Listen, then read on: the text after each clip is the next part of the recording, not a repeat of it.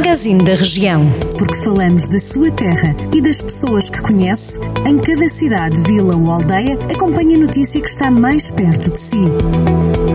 Magazine da Região.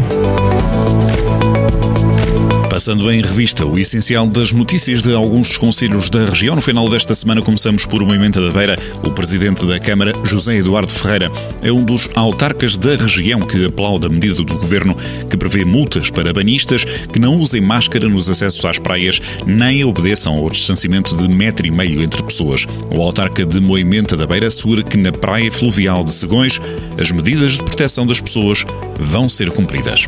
Em Sinfãs, o espaço cultural de Tarouquela está a ser requalificado. No local existia um anfiteatro ao ar livre que vai ser totalmente transformado de modo a permitir a realização de eventos durante todo o ano. A intervenção contempla a execução de um passeio, de zonas verdes e de um jardim, além da construção de uma bancada com capacidade para quase 300 lugares sentados. O investimento é de cerca de 360 mil euros começou a ser reposto o muro, que desabou em fevereiro em Lamego, junto à urbanização da Ortigosa, na Avenida Alves Pedrosa. O arruamento onde se situa o muro integra o novo circuito pedonal da cidade de Lamego, que vai ligar o centro urbano à zona do Relógio do Sol.